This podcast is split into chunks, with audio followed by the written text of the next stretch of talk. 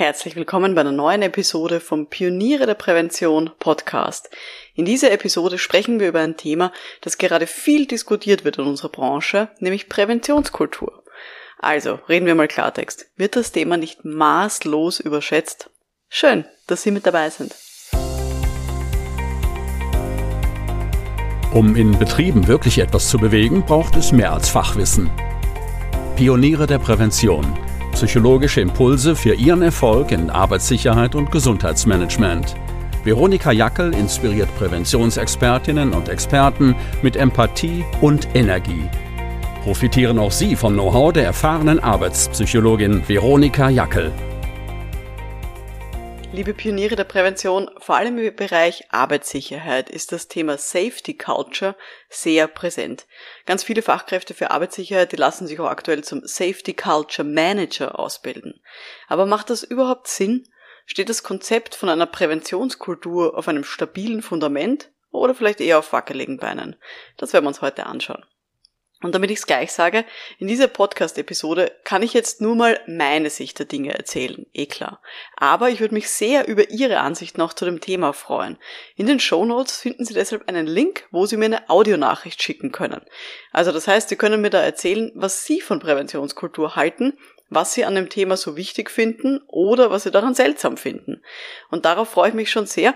Und das wird dann eine von den nächsten Episoden werden, dass ich nämlich eine Episode mit ihren Antworten bringe. Also von dem her das jetzt mal der Auftakt. Das sind jetzt mal meine Ansichten zum Thema und ich freue mich sehr, wenn Sie dann sozusagen mitdiskutieren und mir eine Audionachricht zukommen lassen mit Ihren Ansichten zum Thema Präventionskultur. Wie gesagt, in den Show Notes, also in der Beschreibung von dieser Podcast-Episode, finden Sie dann einen Link, wie Sie mir so eine Nachricht schicken können. Wenn Sie so ein bisschen drüber nachdenken, ähm, während Sie mir zuhören, können Sie schon mal überlegen, was Sie dann so schreiben werden oder was Sie mir erzählen werden. Gut, wieso reden wir überhaupt über dieses Thema? Ich habe die Mitglieder in meiner Akademie Pioniere der Prävention mal gefragt, welche Themen sie sich in den nächsten Monaten dann vermehrt wünschen, was einfach interessiert. Und eine Person hat dann gemeint, ich sage jetzt nicht, wer das war, ich äh, zitiere, ich will weniger Präventionskultur. Es ist in aller Munde, aber es läuft Gefahr, sich selbst zu töten, dieses Thema. Man wird damit überfrachtet, es werden dabei viele Sachen vergessen, bei kleinen Unternehmen spricht kein Mensch davon. Die haben andere Probleme wie wirtschaftliche Probleme und so weiter. Zitat Ende. Und das hat mich sehr nachdenklich gemacht. Und ich habe dann eben mich so ein bisschen umgehört und habe viele Artikel gelesen und habe dann einen Artikel gefunden vom Jean-Christophe Lecause, der sich sehr kritisch mit Trends in der Arbeitssicherheit auseinandersetzt. Unter anderem mit dem Thema Sicherheitskultur. Das ist ein Artikel aus dem Jahr 2019, wenn ich mich recht erinnere. Also noch nicht so lange her. Und diesen Ausschnitt habe ich dann auch auf LinkedIn gepostet und das hat viel Diskussion ausgelöst in den Kommentaren. Also da ging's heiß her, auch äh, vom Autor mit anderen Akademikern in diesem Kontext. Und auch beim Stammtisch in der Akademie haben wir dann dieses Thema nochmal intensiv diskutiert. Und es war so ein bisschen die Kernfrage, wird dieses Thema Präventionskultur überschätzt? Ist das wirklich relevant für alle Organisationen? Und ich selber, ich liebe ja solche Diskussionen, wenn es kontrovers zugeht, wenn es lebhaft ist, vor allem zu Themen, die von ganz vielen Leuten einfach als selbstverständlich wahrgenommen werden. Und deswegen will ich jetzt mal ja diese Sache von mehreren Seiten hier beleuchten. Wen es übrigens interessiert, es gibt einen neuen Kurs in der Akademie für Pioniere der Prävention zum Thema Präventionskultur. Eh klar, in diesem Kurs zeige ich verschiedenste Modelle, die sich so entwickelt haben, vor allem im deutschsprachigen Raum. Ich bespreche Kritikpunkte daran, aber auch Messverfahren und Ansätze, wie man möglicherweise Präventionskultur beeinflussen kann. Und in dieser Episode ist es jetzt nur so ein kleiner Ausschnitt zu diesem Thema. Also wen das aller mehr interessiert, in der Online-Akademie gibt es eben diesen neuen Kurs zum Thema Präventionskultur in der Bibliothek zu finden. Starten wir mal mit dem ersten Thema. Nämlich, was ist überhaupt Präventionskultur? Ich habe schon mal so Aussagen gehört wie, ja, die Firma, die hat doch überhaupt keine Präventionskultur. Und das ist grundsätzlich einmal falsch, weil jede Firma hat eine Präventionskultur manche Firmenkulturen und manche ja, Präventionskulturen sind ein bisschen mühsam für uns als Fachkräfte. Aber Kultur ist sowas, ich würde es mal beschreiben wie die Persönlichkeit einer Firma. Das heißt, jeder Mensch hat eine Persönlichkeit. Manche haben halt eine angenehmere Persönlichkeit und manche sind halt super mühsam. Aber grundsätzlich, eine Kultur oder eine Persönlichkeit kann man niemandem absprechen, weil die ist da. Und ähm, dieser Begriff Präventionskultur kam ja auf mit Tschernobyl und mit den Aufarbeitungen rund um dieses Tschernobyl-Desaster. Man kann grundsätzlich sagen, über allem steht eben die große Organisationskultur, die eben in einer Firma so ziemlich alle Bereiche einfach umfasst. Darunter gesehen kann man sprechen eben von einer Präventionskultur. Kommen wir gleich dazu, was das alles sein kann. Und darunter noch einmal konkreter zum Beispiel das Thema Sicherheitskultur, Safety Culture, wie das eben im englischsprachigen Raum auch heißt.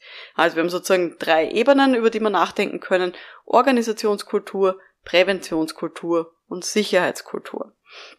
Und zum Thema Präventionskultur habe ich jetzt mal hergenommen das Zitat oder das, die Definition ähm, aus dem Bericht der Deutschen Bauer, der Bundesanstalt für Arbeitsschutz und Arbeitsmedizin aus dem Jahr 2019. Die haben nämlich versucht, verschiedene Formen von Präventionskultur in deutschen Betrieben herauszudestillieren und eben hier zu analysieren, was gibt es denn für verschiedene Formen. Und die stützen sich auf die Definition von Präventionskultur und die heißt, ich zitiere, das ist die Gesamtheit gemeinsamer Wert- und Normvorstellungen sowie geteilter Denk-, Problemlösungs- und Verhaltensmuster in Bezug auf Sicherheit und Gesundheit. Also es geht um Wert, Werte und Normen, die man hat, darüber, wie eine Organisation nachdenkt, wie sie Probleme löst und welche Verhaltensmuster es dort gibt, eben rund um Arbeitssicherheit und betriebliche Gesundheit. Das alles wird geformt eben zur Präventionskultur. Also davon gehen wir jetzt mal aus. Und jetzt ist so die zweite große Frage, welche verschiedenen Ausprägungen gibt's denn von Präventionskultur? Und das ist gar nicht so einfach ähm, zu sagen, weil es gibt nämlich drei grundverschiedene Ansätze, wie man so Kultur definieren kann, wie man sie beschreiben kann. Es gibt eben drei verschiedene Arten von solchen sogenannten Kulturmodellen. Erste Variante. Es gibt sogenannte offene Mehrebenenmodelle. Zweite Variante die Mehrebenenmodelle mit Typologien und die dritte Variante sind Reifegradmodelle. Wenn Sie das jetzt überfordert hat, kein Problem. Ich mache mal ein paar Beispiele, damit Sie sich ein bisschen vorstellen können. Ich glaube, Sie werden wahrscheinlich, die wenigsten von Ihnen werden jetzt das schon im Kopf haben, was das alles sein soll. Also, erster Punkt. Es gibt Kulturmodelle, die sind sogenannte offene Mehrebenenmodelle. Und das bekannteste oder das, worauf sich dann alle diese Modelle eigentlich stützen, kommt von Edgar Schein. Edgar Schein war eben oder ist Psychologe ähm, und ist eigentlich der Vater der Organisationspsychologie, hat das sozusagen wirklich mit aufgebaut und hat da die absoluten Grundlagen geschaffen zu diesem Thema. Und Edgar Schein sagt über Kultur, dass sie eben aus mehreren Ebenen besteht, deswegen Mehrebenenmodelle. Und er sagt, es gibt drei große Ebenen, die man sich ein bisschen vorstellen kann wie so ein Eisberg von oben nach unten. Er sagt, ganz oben an der Spitze, das sind die sogenannten sichtbaren Merkmale. Dazu zählt zum Beispiel, wie ist der Zustand eines Gebäudes? Wie ist die Ausstattung, die vorhanden ist, aber auch wie ist das Verhalten von Personen, das man sieht. Das ist das oberste, die oberste Spitze von Kultur. Dann haben wir eine Ebene drunter, in der Kultur die sogenannten herausgestellten Werte. Das ist ein bisschen unterhalb von der Oberfläche, ähm, aber man kann sie sehen. Also es sind sowas wie kommunizierte Unternehmensleitlinien, die kann man sich durchlesen oder die kann man hören. Die Ziele, die Strategien oder überhaupt die Aussagen, die getroffen werden in einer Organisation. Das ist sozusagen die zweite Ebene von Kultur, die Edgar Schein beschreibt. Und die dritte Ebene, die sozusagen im Eisberg ganz unten ist, also die man von oben gar nicht sehen kann, das sind die sogenannten grundlegenden Annahmen und Werte. Das heißt, die Einstellungen, die in einer Organisation herrschen, die Denkmuster, die da sind, Überzeugungen, also lauter solche Geschichten. Das sind lauter Dinge in einer Kultur, die unbewusst stattfinden, die auch nicht messbar sind, die aber das Basis einfach bieten für unser Verhalten in einer Organisation. Okay, also das sind die sogenannten Mehrebenenmodelle, die sich eben vor allem auf Edgar Schein beziehen, die sagen, okay, es gibt zum Beispiel die sichtbaren Merkmale einer Kultur, die herausgestellten Werte und dann die grundlegenden Werte. Also das, was man eben nicht so direkt äh, messen kann, sondern was so unbewusst auch passiert. Das ist die eine Form, wie man über Kultur nachdenken kann. Die zweite Form, wie man über Kultur nachdenken kann, das sind so Modelle, wo Typologien drinnen sind. Das ist zum Beispiel das, wo eben die Deutsche Bauer gesagt hat, okay, es gibt verschiedene Formen von Präventionskultur, die in diesem Bericht eben rausgearbeitet hat von 2019, den ich vorher zitiert habe, dass es fünf grundlegende Typologien gibt.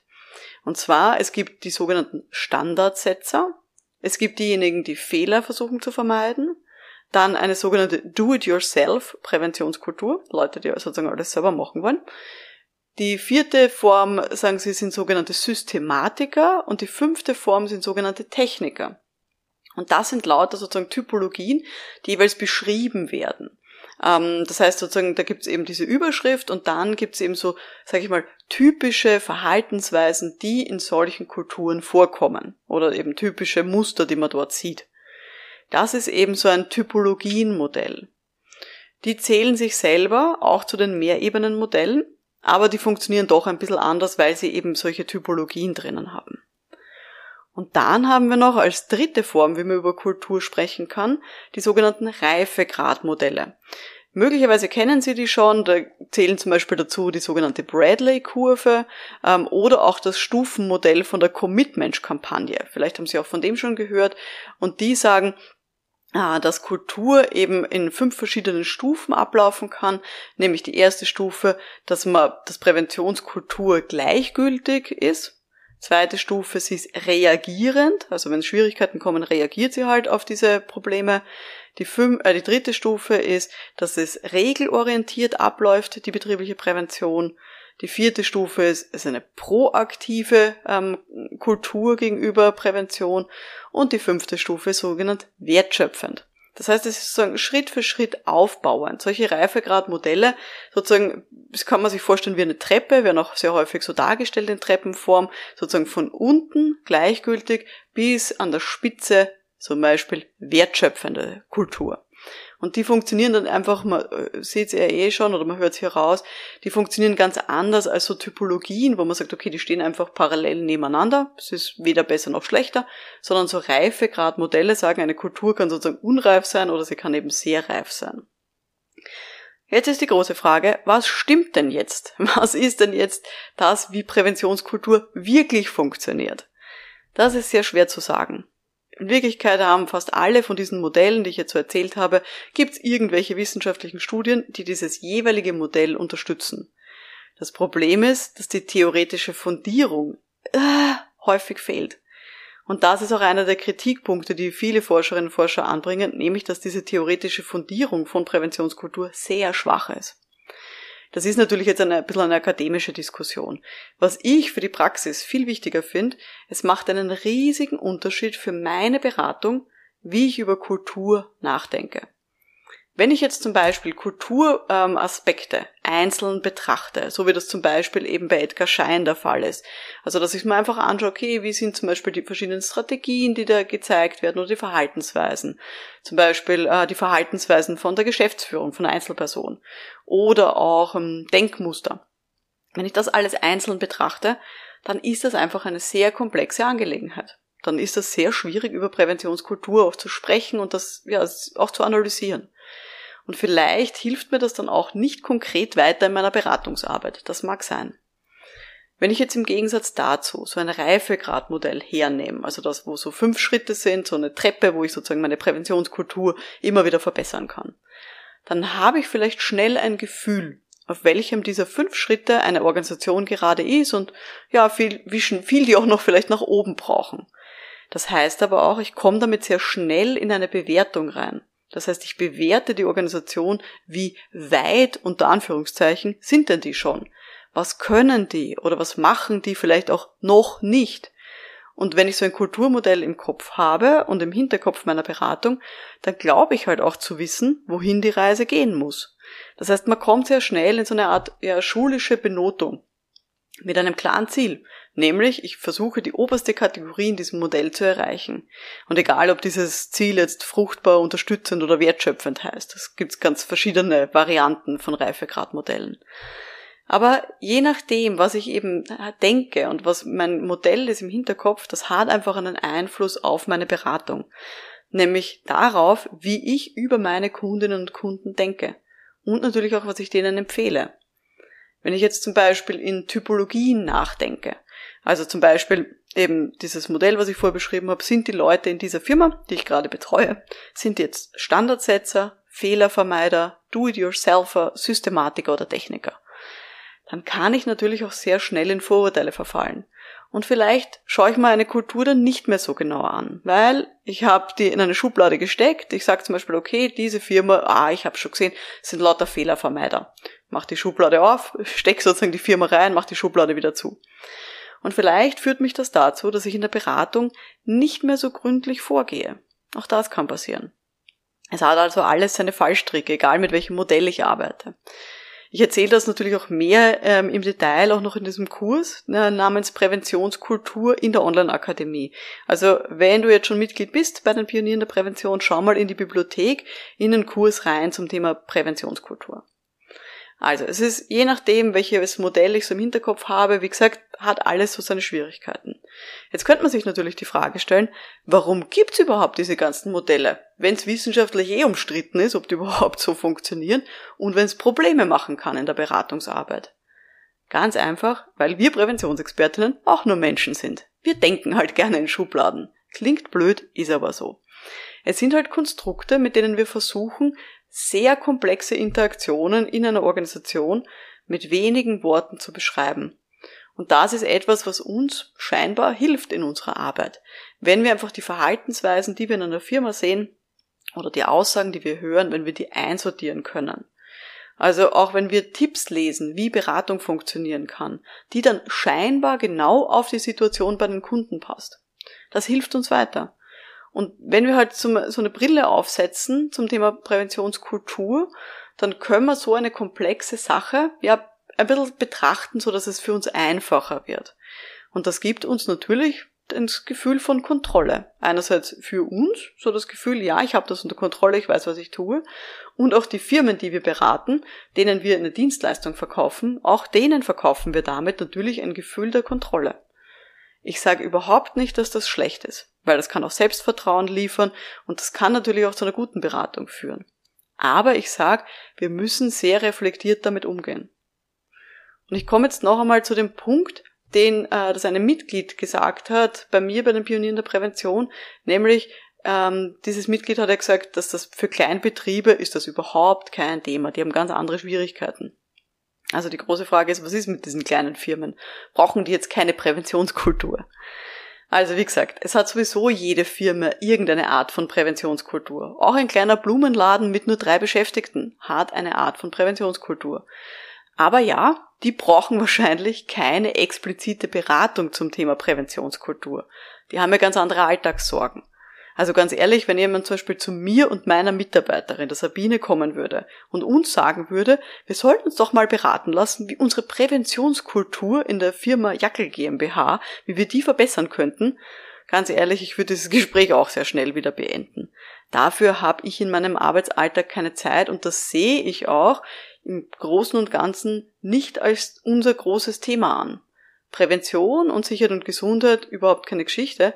Aber jetzt in unserem Fall, wir zu zweit darüber nachzudenken, wie bei uns die Präventionskultur abläuft, das ist nichts, was man mir verkaufen könnte.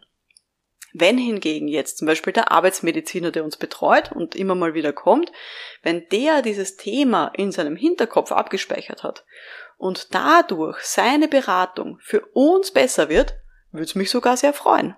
Überhaupt kein Thema. Er braucht mir ja gar nicht sagen, wie er uns einsortiert. Aber wenn ich das Gefühl habe, dadurch, dass er das im Kopf hat, wird die Beratung besser und er kann besser auf uns eingehen, wie es uns denn so geht und er spult nicht nur sein blödes Standardprogramm runter, ähm, dann hilft mir das natürlich weiter. Genau. Also, das war jetzt so ein bisschen ähm, mein Input zum Thema Präventionskultur. Wie gesagt, Erstens mitnehmen, nehmen Sie sich mit. Jede Firma hat irgendeine Art von Präventionskultur, ist wie eine Persönlichkeit.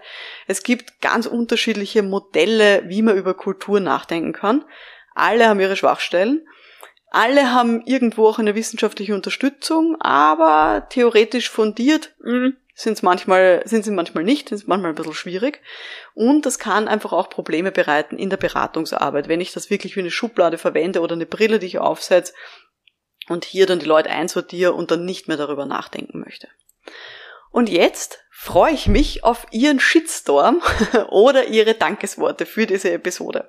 Sagen Sie mir offen Ihre Meinung zum Thema Präventionskultur. Und dann haben Sie auch die Chance, dass Sie in einer der nächsten Podcast-Episoden damit vorkommen. Also schicken Sie mir entweder eine Nachricht über LinkedIn, Wenn Sie da in die Direktnachrichten gehen, können Sie auch direkt einfach eine Sprachnachricht aufnehmen und mir schicken. Oder Sie finden auch in den Show Notes, also in der Beschreibung zu dieser Podcast-Episode, einen Link, wo Sie draufklicken können und mir dann eben hier ähm, ja eine Nachricht zukommen lassen können, die ich dann in einer der nächsten Podcast-Episoden noch abspielen werde. Das war die heutige Folge vom Podcast für Pioniere der Prävention. Wenn es Ihnen gefallen hat, freue ich mich natürlich auch sehr über Ihre 5-Sterne-Bewertung direkt in Ihrer Podcast-App.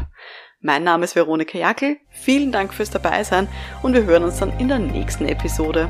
Bis dahin, alles Gute. Ciao.